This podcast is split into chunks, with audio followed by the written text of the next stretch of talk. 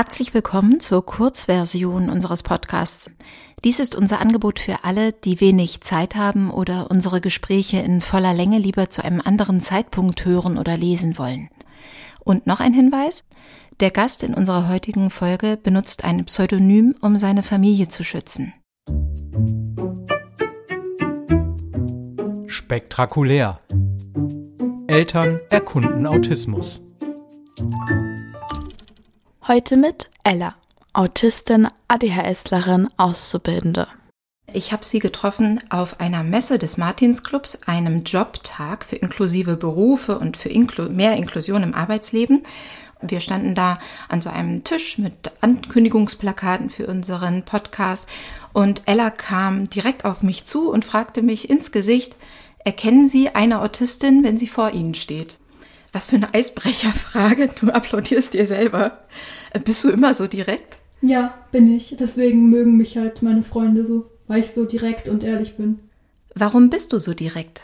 Das ist einfach so, weil im Kopf man denkt, ja, wieso soll man lügen? Das ist halt so ganz einfach. Und ich war halt eher schüchtern und habe mich immer halt vor allen versteckt. Und dann habe ich halt gesehen, wie jemand, der mir sehr nah ist, verletzt wurde. Und dann wurde ich halt sauer und habe zum ersten Mal halt äh, Gefühle halt wahrgenommen, so richtig. Sie wurde wegen mir verletzt, weil ich halt sozusagen, ähm, sage ich das jetzt nicht umgangssprachlich, ähm, mich in mein Schneckenhaus verkrochen habe und lieber gesagt habe, ja, meine Schwester, die hat das gemacht und hat sie hat dann die Backpfeife entgegengenommen im Gegensatz zu mir jeder hat wahrscheinlich jemanden so gehabt in der Schule, die Clique oder die eine Person, die einen überhaupt nicht leiden kann, die einen fertig macht. Und in dem Fall hatte ich halt meine Erzfeindin gefunden und sie hatte mich gefunden und so ab ihr alten Streich gespielt und ihren Schulturnister versteckt. Und zu dem Zeitpunkt war ein Schulturnister sehr teuer. Und sie musste dann ohne den nach Hause und hat richtig Ärger bekommen. Leider hat jemand mitbekommen, wie ich den versteckt habe und deswegen waren mal eben so 50 Leute an dem Tag auf der Suche nach mir. Und zwar noch am besten, wie man es sich vorstellen kann, in der Schule in einer Sackgasse. Und klar, jetzt könnte das ein äh, schlechtes Ende nehmen und so, aber nein, ich habe meine Lektion gelernt. Ich wollte nicht, dass nochmal jemand verletzt wird wegen mir. Ich habe dann gesagt, warum ich das, ich habe mich halt gerecht, weil sie mich 131 Mal Opfer genannt hat, hässliches Mädchen, Augenkrebs und so weiter. All diese Wörter, das waren halt zu dem Zeitpunkt halt sehr verletzende Wörter für mich. Vor allem, weil ich alles wortwörtlich nehme und persönlich nehme. Ich habe gesagt, weißt du was? Du hast meine Schwester wehgetan, aber ich sag dir jetzt mal was Ehrliches. Ich war das. Ich habe das geplant. Ich hatte die Idee, deine Sachen wegzunehmen. Ich wollte, dass du leidest. Und wenn du dich jetzt fragst, warum, ganz einfach, du hast mich so oft und so oft und so genannt und so und so und so und so. Dabei habe ich dir nie etwas getan. Im Gegenteil, ich fand dich sogar sehr nett und sehr hübsch. Aber statt, äh, ähm, stattdessen hast du dich über mich lustig gemacht, weil ich jeden Tag vielleicht nur blau anziehe, weil es meine Lieblingsfarbe ist. Und so, und weil ich nicht so viele Freundinnen habe. Ich sag dir jetzt mal was. Ich wette mit dir, wenn du jetzt wirklich noch wütend auf mich bist. Du wirst niemals bis zur 10. Klasse es schaffen, meine Schultasche zu klauen. Seitdem habe ich hier, wegen vorbildlichem Verhalten, konnte ich halt drin in der Klasse sitzen und äh, in der Bibliothek sein. Und seitdem bin ich halt so direkt und offen und ja, das gefällt mir halt. Und machst dich transparent. Denn genau. das, das fand ich so interessant. Also du kamst an den Tisch, also nochmal kurz zurück zu dieser Situation, hast mir diese Frage gestellt, ähm, ob ich erkenne, dass du Autistin bist im Grunde. Ja. Und dann sind wir sofort rein ins Thema. Ähm, du bist 23 Jahre alt, kommst aus Bremerhaven und hast schon ein paar Stationen in deinem Leben, hinter denen du so einen Haken setzen kannst. Also du hast Abitur gemacht. Ja, mit ein paar Special Effects. ja, na komm.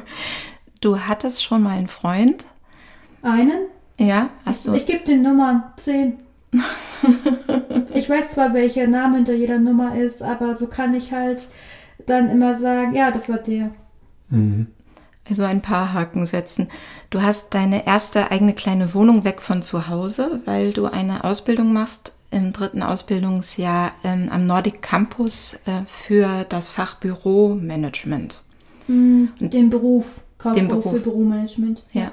Und davor gab es noch einige andere Wendepunkte in deinem Leben, die sehr persönlich sind und über die wir heute sprechen wollen. Ja. Und vor allem, dass du für dich so eine Art Trick erkannt hast, wie du mit äh, Menschen, die nicht im Autismus-Spektrum sind, so auf einen gemeinsamen Nenner kommst. Ah, den meinst du? Ich sag das auch immer den Lehrern, wenn wir was Neues lernen.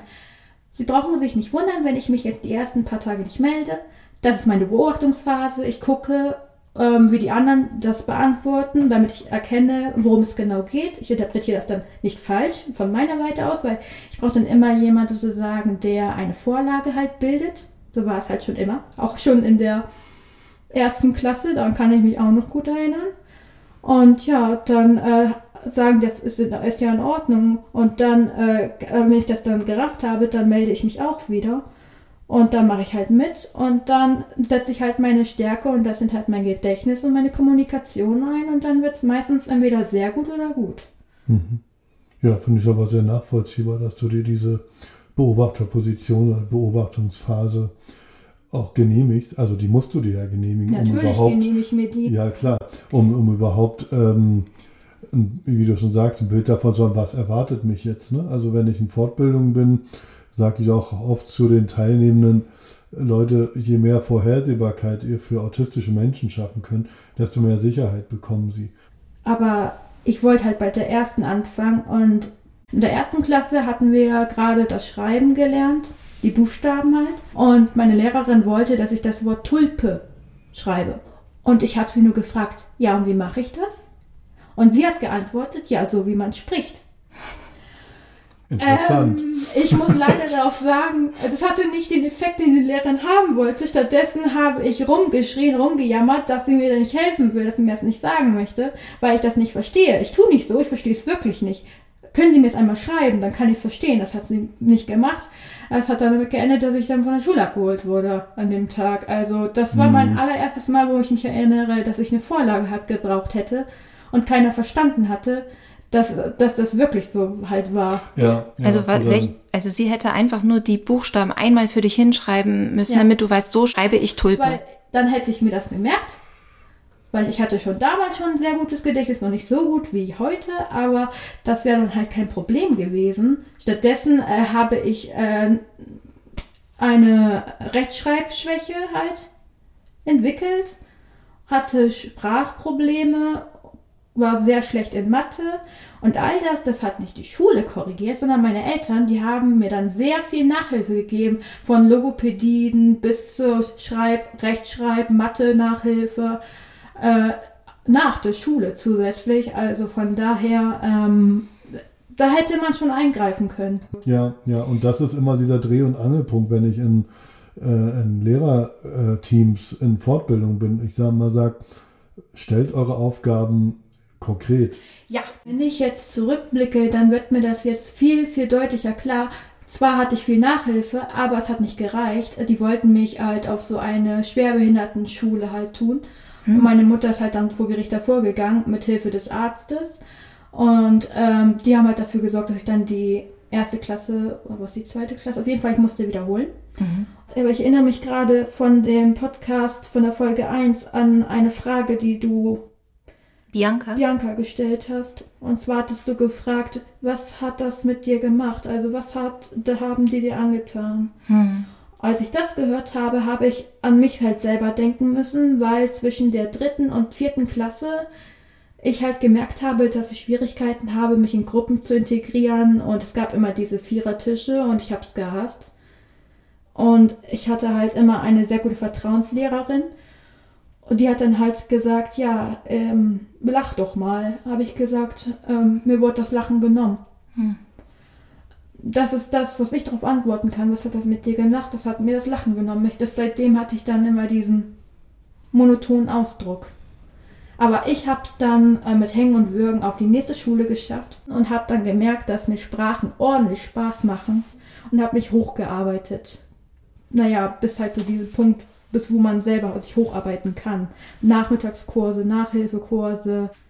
Also was ich so raushöre, haben dich deine Zielstrebigkeit ja. ähm, da durchgebracht, dann, ähm, dann dieses, äh, deine Selbstverteidigung, würde ich es mal so nennen.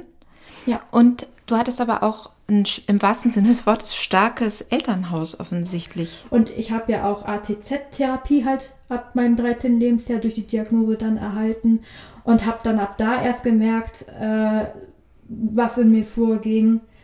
Weil auf einmal hatte ich jemand gefunden, der mich versteht. Also ich habe mir sozusagen, bevor ich überlegt habe, hierher zu kommen, habe ich mir ähm, eine kleine Methode ausgedacht, das ungefähr zusammenfasst. Und zwar, wenn ich das jetzt mal nenne, I am there, ich bin da. Und zwar die I vom Ice Cold. In der Phase bist du halt eiskalt. Du hast noch nicht so wirklich Gefühle oder Regungen und bist aus deiner Sicht halt nur für dich selber verantwortlich. Und du möchtest dich von allen fernhalten, von Menschengruppen und so weiter. Aber irgendwann entwickelst du halt ähm, weil es dann irgendwann nicht mehr so weitergeht. Das Gefühl, dass du eigentlich auch mal gerne umarmt werden möchtest oder so. Ähm, dann wechselt das in diese Knowledge-Phase, weil du merkst, ähm, von dem Wissen her, wieso geht das nicht, äh, wieso funktioniert das nicht und versuchst halt äh, selber herauszufinden, warum es nicht so ist. Und in meinem Fall hatte ich dann halt jemanden gefunden und das war meine ATZ-Therapeutin und die hat mir dann aus ihrer Perspektive, ihrer ähm, neurotypischen Sichtern erzählt, wie das eigentlich abgelaufen ist. Und da hatte ich zum ersten Mal dieses Aha, diesen Aha-Effekt. Und auf einmal fühlte sich so an, als ob all die Jahre über irgendein Knoten im Kopf oder so irgendwas leichter geworden ist, als ob man irgendwie eine Luft rausgenommen hatte, die sich die ganze Zeit angestaut hatte. Als es in der Schule dann bergauf ging, hieß das aber nicht, dass es halt bergauf zu Hause ging. Nee, das, da fing halt dann erst die Schwierigkeiten an. Ich hatte die Diagnose, ich war 13 Jahre alt und ich wurde gerade auf ein anderes Medikament gesetzt, weil ich halt auch ADHS habe und mir sehr oft jeden Herbst ununterbrochen wirklich jedes Mal einen Knochenbruch zugezogen habe. Und weil ich halt so hyperaktiv war, hatten die halt versucht, mich auf ein anderes Medikament zu setzen. Und dann kam noch die Diagnose mit dem Autismus obendrauf ich habe folgendes, folgendes ähm, gemerkt. Und zwar, wenn man mir zum Beispiel einen Auftrag gegeben hatte, dann lief der nicht ganz richtig. Zu dem Zeitpunkt wusste ich noch nicht, dass es daran lag, dass die Leute sich nicht richtig ausgedrückt haben. Ich dachte, es lag halt daran, dass ich Pech habe oder sowas. Besonders ist das aufgefallen, als ich einkaufen gehen sollte. Ich weiß, ich hatte drei Jahre diese Schwierigkeit, in den Supermarkt zu gehen und die Dinge zu kaufen, die wirklich nicht nur ich haben muss, sondern auch die anderen, weil ich habe ja immer nur aus meiner Perspektive gedacht. Und deswegen gab es jedes Mal Ärger, wenn ich nach Hause kam und das fehlte die Hälfte oder es fehlte ein Viertel und so weiter und die mussten dann selber einkaufen gehen. Das war die Zeit, die fand ich irgendwie am schmerzhaftesten, weil zum ersten Mal hast du gemerkt, dass was nicht stimmt und hast immer wieder und immer öfter halt versucht, Therapiestunden zu bekommen, weil du wolltest jede klitzekleinigkeit analysieren um herauszufinden, warum das so war. Wie alt warst du da? 13, 14. Mhm. Irgendwann ist dann der Groschen gefallen, dass es halt daran lag, dass ich halt nicht äh, strukturiert und organisiert und detailliert halt die Aufgaben bewältige. Das war nämlich das Erste, was ich in meiner Autismustherapie gelernt habe. Und dann bin ich auf die andere Schule, wo dann sich alles geändert hat, wirklich alles. Die gymnasiale Oberstufe wo dieses ganze System nicht mehr existiert und ein neues System hat. Und das nennt sich Gruppenarbeit. Gruppendynamik. Ja. Entschuldigung, ich muss nur lachen, weil du, weil du quasi das Wort ähm, ausgekotzt hast, muss ja, ich jetzt so mal so auch. sagen. So war es mhm. auch. Und dann heißt es ja, und zu diesem Thema setzt ihr euch jetzt in Gruppen zusammen und arbeitet das und das heraus. Und das war bei jedem Fach. Das war bei Chemie, das war bei Biologie, das war bei Mathematik, das war bei Deutsch und das war bei Englisch. Und wenn ich dann in den Pausen war, war ich komplett allein. Ich hatte keine Aufgaben, keine Hausaufgaben, Schulaufgaben oder irgendwas, woran ich mich festklammern konnte, damit die Pausezeit vorbei ist. Ich war komplett allein. Und mhm. dann hatte ich, hatte ich zum ersten Mal in meinem Leben kapiert, dass ich 13 Jahre lang meine Einsamkeit verdrängt habe. Wenn ich jetzt mal an die Klischees denke, ähm, die manche Menschen so zu zu Autismus haben. Und eins davon ist ja ähm, erstens, Autisten haben keine Gefühle. Das ist, glaube ich, das bescheuertste Klischee überhaupt.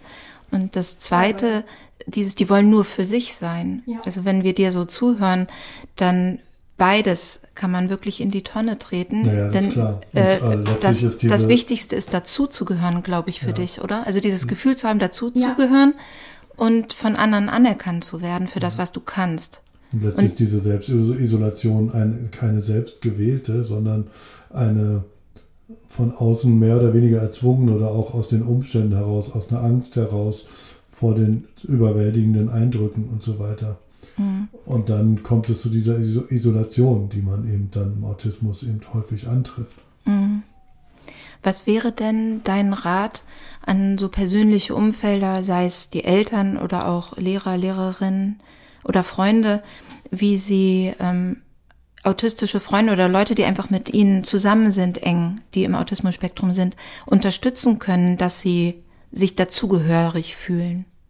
Das können sie leider erst machen, wenn man jetzt die nächste Phase abgemacht hat. Ich habe ja am Anfang gesagt, I am there, ich bin da. Wir haben jetzt die I, äh, also Eier haben wir jetzt durch, aber jetzt kommt die M, also die, die, ähm, die das Wort ja bildet, die ähm, Mi-Phase, die Reflektierphase. Und zwar, man geht ja durch diese kalte Phase und dann geht man durch diese Wissensphase und diese Aha-Phase.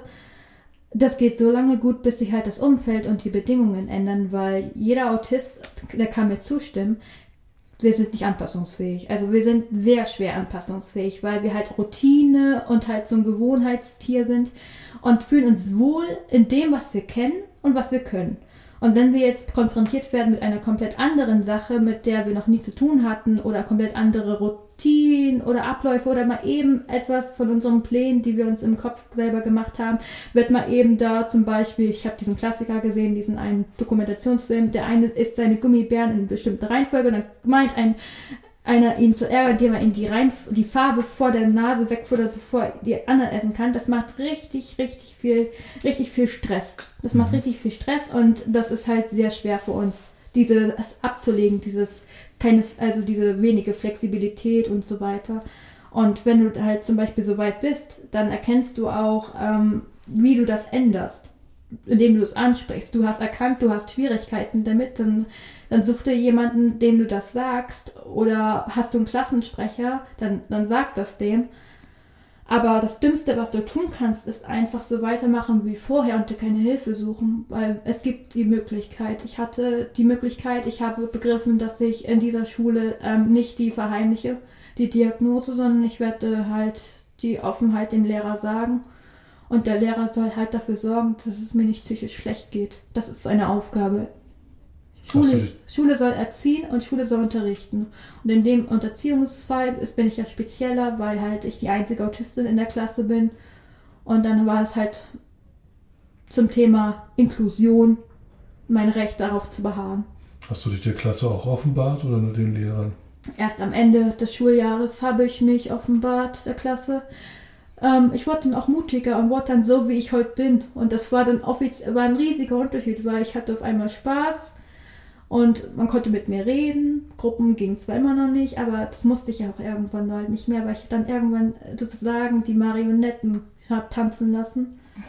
Und zwar dadurch, dass ich halt diese Diagnose habe, habe ich Anspruch durch die Schwierigkeiten, die ich habe. Ich fasse die jetzt mal zusammen, die Schwierigkeiten. Und zwar ähm, diese typischen, was du eben angesprochen hast, dieses ähm, keine Gefühle haben, dieses schlecht in der Kommunikation oder dieses mit Mimik lesen Schwierigkeiten, das sind ja die offensichtlichsten. Das sind ja die offensichtlichsten. Aber die, die etwas tiefer liegen, das sind die, die jeden Autisten das Leben im Alltag schwer machen. Dazu gehört, wie ich bereits ernannt habe, man hat als Autist immer einen Plan, man ist vorausschauend, man plant vorausschauend. Das heißt, wenn ich jetzt zum Beispiel einen Schultag habe, dann packe ich meine Tasche und mache halt dafür, dass alles geordnet ist. Wenn man halt dann zu diesem Zeitpunkt dann schon so weit ist, dass man gemerkt hat, dass man sich selbst ordnen muss. Und man folgt diesen Faden sozusagen, den man sich selber gemacht hat.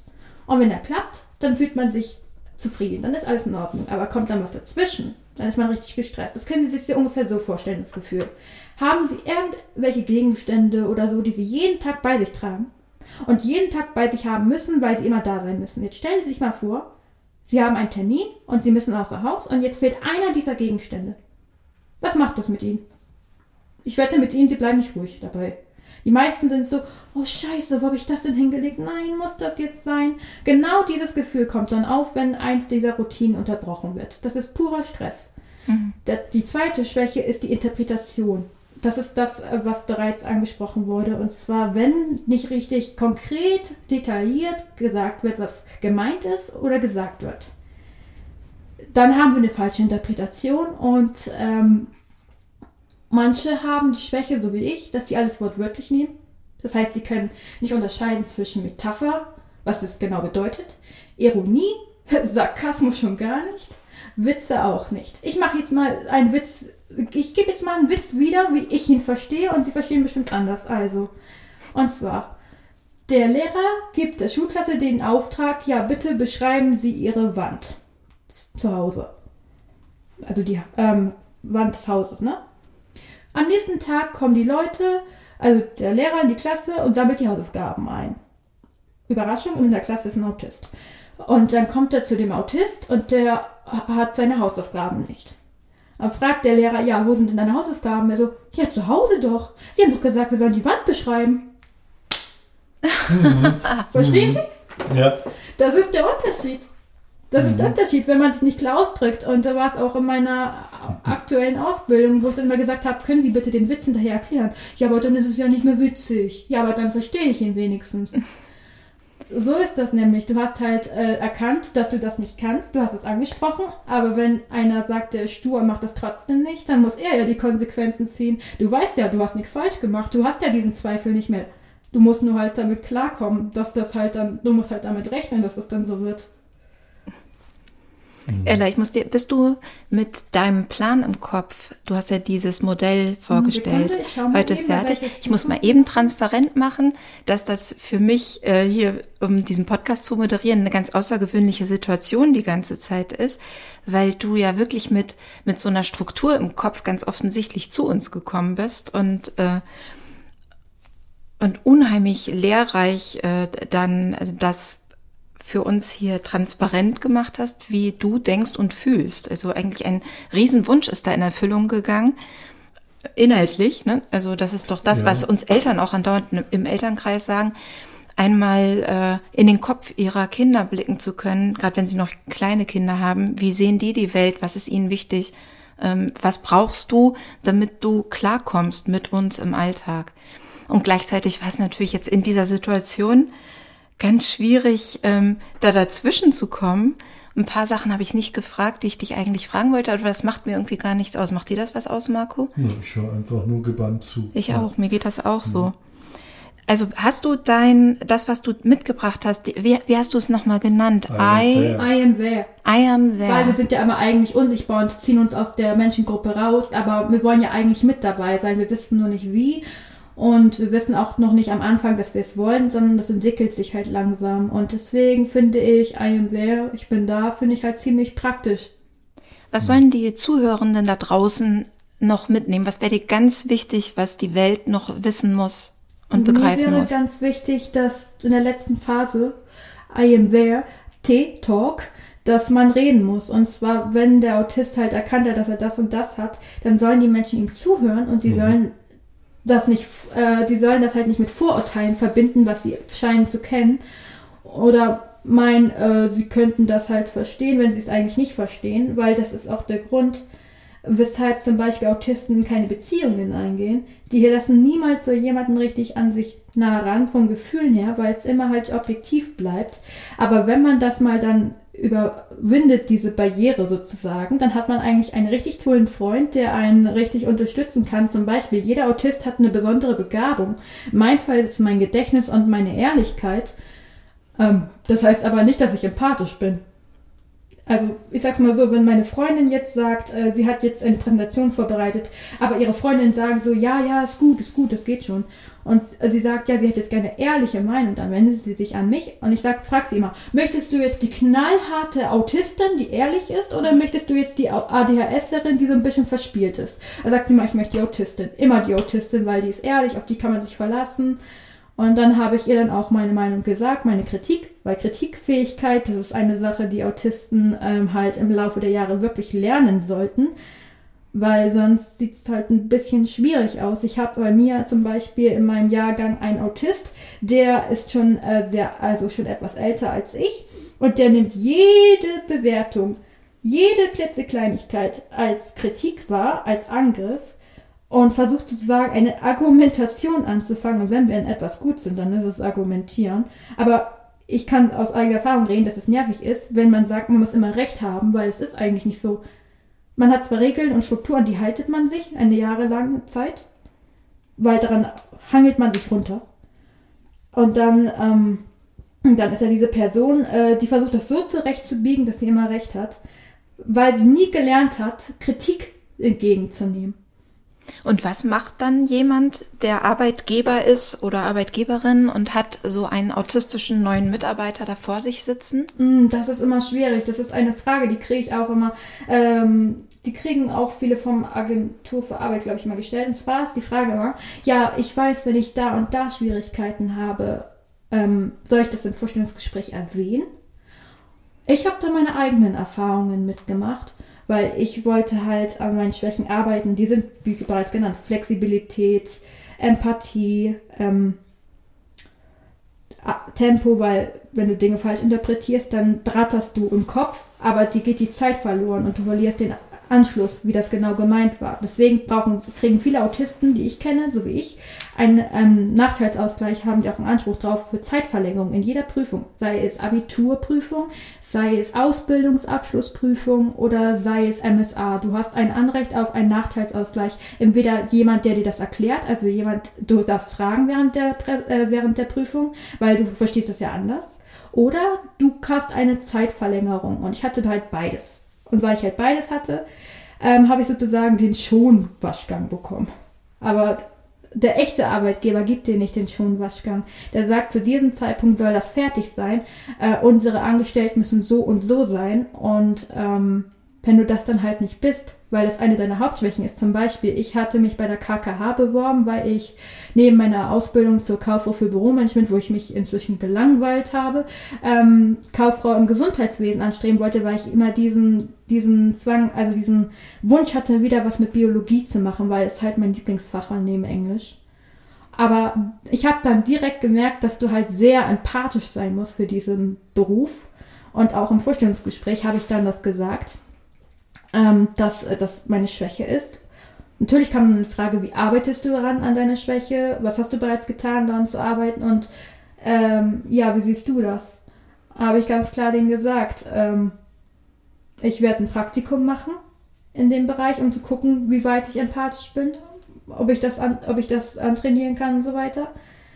Aber von deren Seite aus war es dann ein klares Nein. Und das ist das, was ich wirklich sagen kann. Und zwar, wenn du selber dir einen Arbeitgeber suchst, der dich so nimmt, wie du bist. Das heißt, äh, der weiß, du hast das und das und du redest transparent und offen darüber.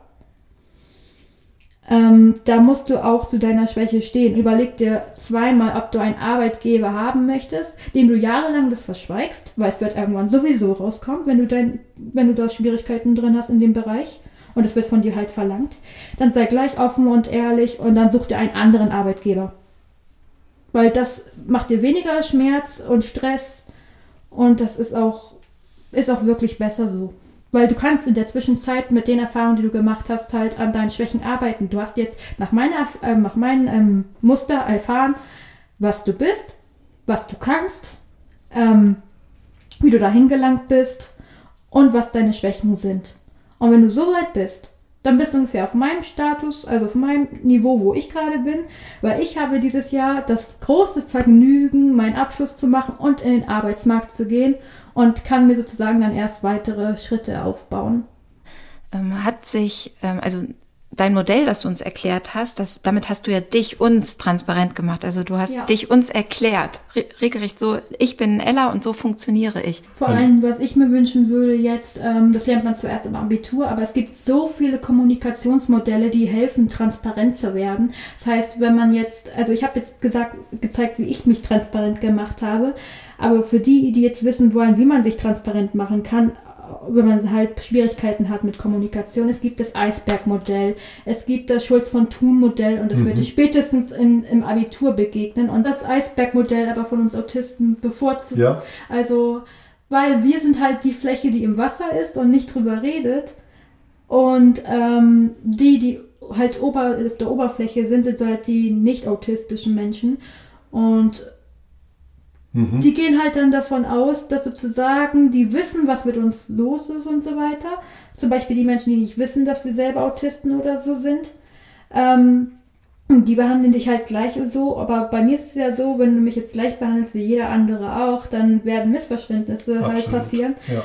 Und wenn ich dann sozusagen nicht meine, hm, wie sage ich es jetzt mal, hochschmelze zur Oberfläche, weil ich ja unter Wasser bin, dann wird die Oberfläche das nie sehen die wird nie kapieren, dass sie mich dann so behandeln muss, weil mhm, sonst mhm. bleibe ich halt im Wasser. Und wenn du den Eisberg anguckst, dann siehst du nur die Oberfläche, aber nicht, was darunter ist. Der Eisberg ist ja in Wahrheit viel größer. Wir sehen ja immer nur das obere. Absolut, ja. Und das ist ja auch wieder das Nichtverstehen äh, der anderen Strukturierungen, ne? der neurologischen, der Denken, Denkstrukturen. Und mhm. äh, das fehlt eben. Also, dass eben ähm, neben der Eisspitze, die man an der Oberfläche sieht, noch allerhand darunter ist und das, das zu verstehen. Und letztlich, äh, das fand ich so schön an deinem Modell, dass du sagst, das sehr fängt ja mit dem Talk an mhm. und äh, beim Sprechen gehört eben das Zuhören so sehr dazu, weil das Zuhören erst ja. ähm, ermöglicht, überhaupt zu verstehen. Weil wenn ich nicht verstehe, brauche ich nicht mit irgendwelchen Lösungen oder sonst was um die Ecke kommen, sondern erstmal will ich verstehen können. Wir hoffen, ihr hattet genau wie wir beim Zuhören viele Aha-Erlebnisse und ähm, mhm. die ja immer besonders eindrücklich sind und hoffentlich allen im Gedächtnis bleiben. Wenn ihr diese Folge gerne gehört habt und noch andere hören wollt, dann abonniert doch unseren Podcast. Folgt uns auf unserer Seite spektakulär.de oder auf Instagram at spektakulär-podcast und Falls ihr uns schreiben wollt, könnt ihr euch das, könnt ihr das auch machen. Wir haben eine E-Mail-Adresse hallo at spektakulär.de und da auch wieder AE. Vielen Dank fürs Zuhören. Hat mir sehr viel Spaß gemacht mit euch beiden auch. Mhm. Danke für heute. Danke auch. Ja, wird doch emotionaler als gedacht. Tschüss. Tschüss. Tschüss. Das war spektakulär. Eltern erkunden Autismus. Unsere Kontaktdaten und alle Infos zu unseren Folgen findest du in den Show Notes auf unserer Seite spektakulär.de. Der Podcast aus dem Martinsclub Bremen. Gefördert durch die Aktion Mensch.